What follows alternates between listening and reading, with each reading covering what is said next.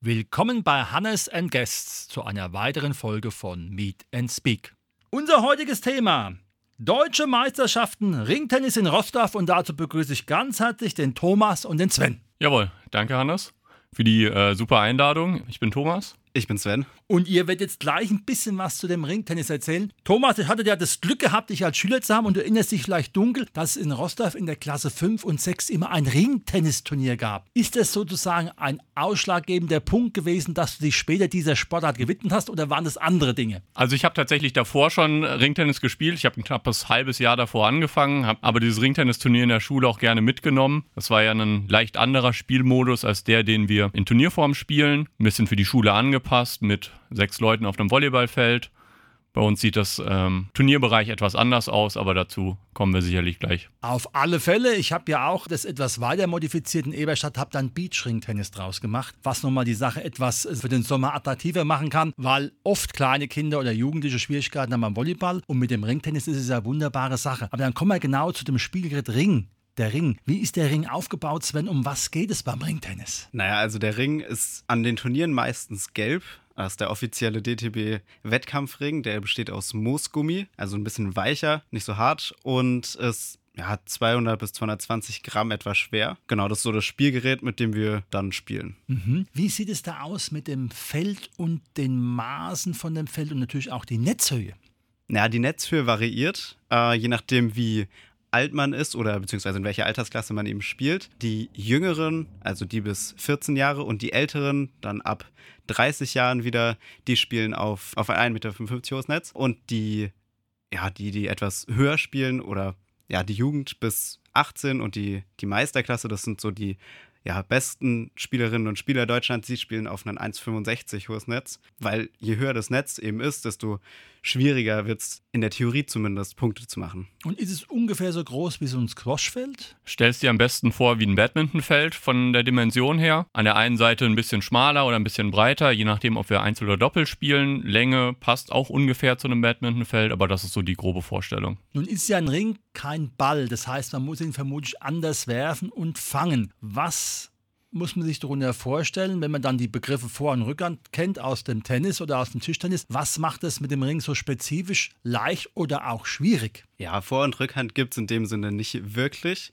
Es gibt, also wir nennen das eher starke Hand und schwache Hand. Also wenn man zum Beispiel Rechtshänder ist, dann ist eben die rechte Hand die starke Hand, die linke Hand die schwache Hand. Und äh, meistens probieren wir dann, wenn der Ring sehr weit auf die schwache Hand kommt, nicht irgendwie umzugreifen, sondern tatsächlich dann auch einfach mit der schwachen Hand zu fangen und zu werfen. Und wie jetzt eben schon gesagt, prallt der Ring nicht irgendwie ab, wie beim Tennis der Tennisball am Tennisschläger abprallen würde, sondern wir fangen den Ring, dann führen wir den Ring und dann werfen wir ihn auch wieder los. Mhm. Kann ich dann auch mit dem Ring noch auf dem Spielfeld rumlaufen oder ist das sehr eingeschränkt in Bezug auf die Frage, ähnlich wie beim Ultimate Frisbee, wo ich das Ding habe, dann muss ich es auch wieder loswerden. Genau, absolut nicht. Ähm, mit dem Ring darf nicht gelaufen werden, laut Regelwerk. Wir haben zwei Bodenkontakte. Das heißt, sobald ich den Ring im Stand fange, habe ich meine zwei Bodenkontakte erfüllt und darf mich danach nicht mehr nach vorne bewegen. Da gibt es dann eben die ähm, spezielle Technik des Anspringens. Das heißt, ich fange den Ring in der Luft. Das macht einen hohen sportlichen Charakter auch an der Stelle aus. Also ich fange den Ring in der Luft, springe dabei nach vorne, habe dann meine beiden Bodenkontakte, mache noch einen zweiten Sprung noch ein Stück weiter nach vorne und werfe in der Luft ab. Das heißt,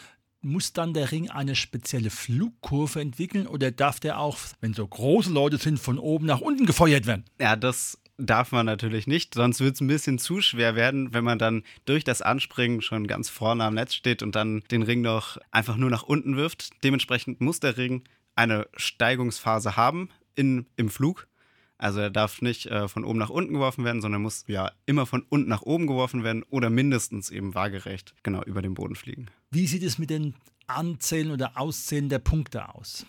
Generell gibt es für jeden gefallenen Punkt einen Punkt, das heißt, es ist unabhängig vom Aufschlagsrecht. Dabei gibt es sowohl die, äh, die Feldpunkte, äh, das heißt, wenn ich meinen Ring ins Auswerfe, bekommt mein Gegner einen Punkt. Wenn ich das Feld treffe und der Gegner entweder berührt oder ihn nicht fängt, bekomme ich einen Punkt. Und ansonsten gibt es eben noch ein paar technische Fehler, wie Sven eben schon äh, das von oben nach unten werfen erwähnt hat, wofür es eben auch einfach Fehler gibt. Gibt es da eine Spielzahl oder sind es Sätze, die nach gewissen Punkten ausgetragen werden? Wir spielen generell nach Zeit. Das ist altersklassenabhängig, angefangen bei 2x6 Minuten für unsere Jüngsten bis hin zu 2x10 Minuten für die Meisterklasse. Dann kommen wir mal zu dem sportlichen Highlight des Jahres, nicht nur in Rostock, sondern in Hessen, vermutlich auch dann in ganz Deutschland, weil es sind ja jetzt deutsche Meisterschaften. Wer der was kommt da alles, in welchen Klassen wird da angetreten? Was muss man sich dann alles vorstellen, wenn man sagt als Zuschauer, da will ich auch hingehen, weil das ist genau die Sportart, wo wirklich Action Power ist und wo auch viel los ist und wo natürlich vermutlich der Heimatverein Rostock wieder viel außenrum mitmacht. Genau, die deutschen äh, Meisterschaften finden vom 8. bis zum 10. September statt, also genau, von unserem Zeitpunkt aus nächste Woche. Und ähm, da kommen insgesamt 159 Spielerinnen und Spieler aus ganz Deutschland. Insgesamt sind es 13 Vereine, die mitmachen. Und genau, wie aus Hessen sind schon so das mitgliederstärkste Bundesland, äh, das es in Deutschland gibt. Und dementsprechend stellen wir auch viele Spielerinnen und Spieler. Genau, im Endeffekt kommen Spielerinnen und Spieler von 8 bis 70 Jahren. Das heißt also, es werden auch alle Altersklassen ausgespielt bei den deutschen Meisterschaften. Genau, die älteste Altersklasse ist die 50er-Klasse. Also wenn man 60 Jahre ist, muss man trotzdem in der 50er-Klasse spielen. Und auch wenn man 70 Jahre ist. Und äh, genau, das jüngste ist eben Jugend 11 bis 14. Da sind dann die jüngsten. Da kann man aber auch teilnehmen, wenn man jünger ist. Genauso wie man bei den Männer oder Frauen 50 teilnehmen kann, wenn man älter ist. Das ist ja jetzt schon eine sehr große Zahl von Menschen, die da kommen für ein paar Tage. Wie habt ihr das logistisch alles geplant? Die müssen ja auch versorgt werden und sollen ja dann auch gut in die Wettkämpfe gehen, nicht nur die Roster, die zu Hause schlafen können. Wie ist das bei euch geplant und was ist auch noch so an Angeboten da, damit auch die Leute sagen können, da ist ein Gesamtpaket von den Leuten vom Ringtennis von der SKG da. Also traditionell sind so Ringtennisveranstaltungen immer Gesamtevents, sage ich mal. Ähm, wir fahren nicht mal eben für ein Spiel in den Nachbarverein, dafür sind die nächsten Vereine auch einfach zu weit weg, sondern wir haben dann ganze Wochenenden, auf denen eben Turniere oder Meisterschaften stattfinden. Wie Sven gerade schon gesagt hat, die deutschen Meisterschaften gehen ja drei Tage. Das heißt, die Vereine sind auch bei uns entsprechend in der Sporthalle untergebracht, nennt sich dann Massenquartier. Das äh, hat sich etabliert, ist sicherlich auch in anderen Sportarten ein häufig genutztes Mittel. Und dann gibt es eben rundherum um den Platz Verpflegung, Getränke, Essen und äh, natürlich auch an den beiden Abenden vor der Übernachtung eine entsprechende Veranstaltung mit einer kleinen Party dazu und ein bisschen Rahmenprogramm. Könnt ihr noch ein bisschen was sagen, welcher Spielmodus genau dann ist. Sind es Leute, die sich für die deutschen Meisterschaften qualifiziert haben? Ist es dann ein Ausscheidungsmodus, Vorrund? Wie muss man sich das vorstellen, wenn man die Tage mit euch genießen möchte? Genau, also zuerst gibt es immer die Wettkämpfe in den Bundesländern, also bei uns wären es dann die hessischen. Dann, wenn man da unter die ersten beiden Plätze kommt, dann kommt man auf die süddeutschen Meisterschaften. Wenn man da unter die ersten vier kommt, dann kommt man auf die deutschen. Dementsprechend Norddeutschland vier Leute, Süddeutschland vier Leute, sind wir acht Leute pro äh, Geschlecht, pro Altersklasse. Und dann spielen wir ganz simpel zwei Vierergruppen mit jeweils zwei Leuten aus Norddeutschland, zwei Leuten aus Süddeutschland. Und dann ähm, geht es so weiter, dass der Zweite aus der Gruppe A zum Beispiel gegen den Dritten aus der Gruppe B spielt und der Gewinner kommt dann ins Halbfinale. Der Gruppenerste ist immer automatisch im Halbfinale und dann spielen die eben weiter bis ins Finale hoch. Mhm. Ist es so, dass es dann Doppelherren, Doppelfrauen und Mix gibt? Wie muss man sich das vorstellen im Ringtennis?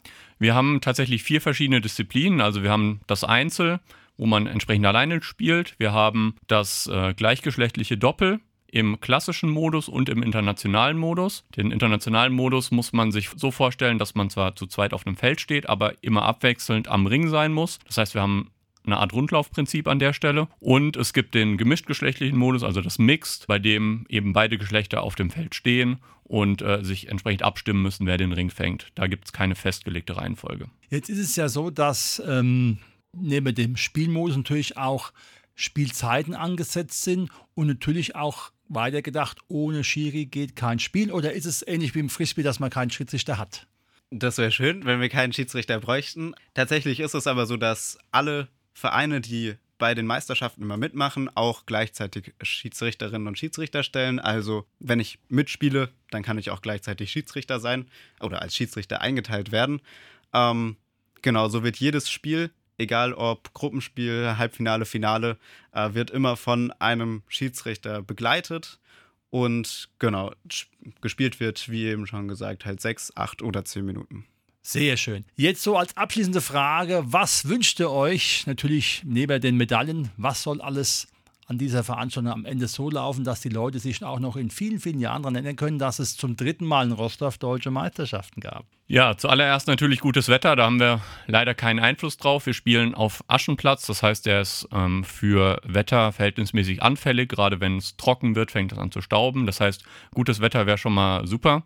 Ansonsten ein reibungsloser Ablauf vom gesamten Rahmenprogramm, keine Verletzungen. Das überschattet so eine Veranstaltung natürlich äh, öfter mal. Und ansonsten gute Stimmung, kein Stress, coole Spiele. Und viele Zuschauer. Und viele Zuschauer natürlich. So, Sven, dann haust du jetzt nochmal alles raus. Um was geht's? Wann mit der Sportart Deutsche Meisterschaften Ringtennis in Rostov? Ja, wir würden uns natürlich freuen, wenn möglichst viele Zuschauerinnen und Zuschauer bereits bei der Eröffnung zum Mixed um 11 Uhr am 8. Äh, September da sind. Und dann das, ja, vielleicht spannendste ist das Einzel, das dann am Samstag ist. Das wird gegen nachmittags, abends äh, stattfinden.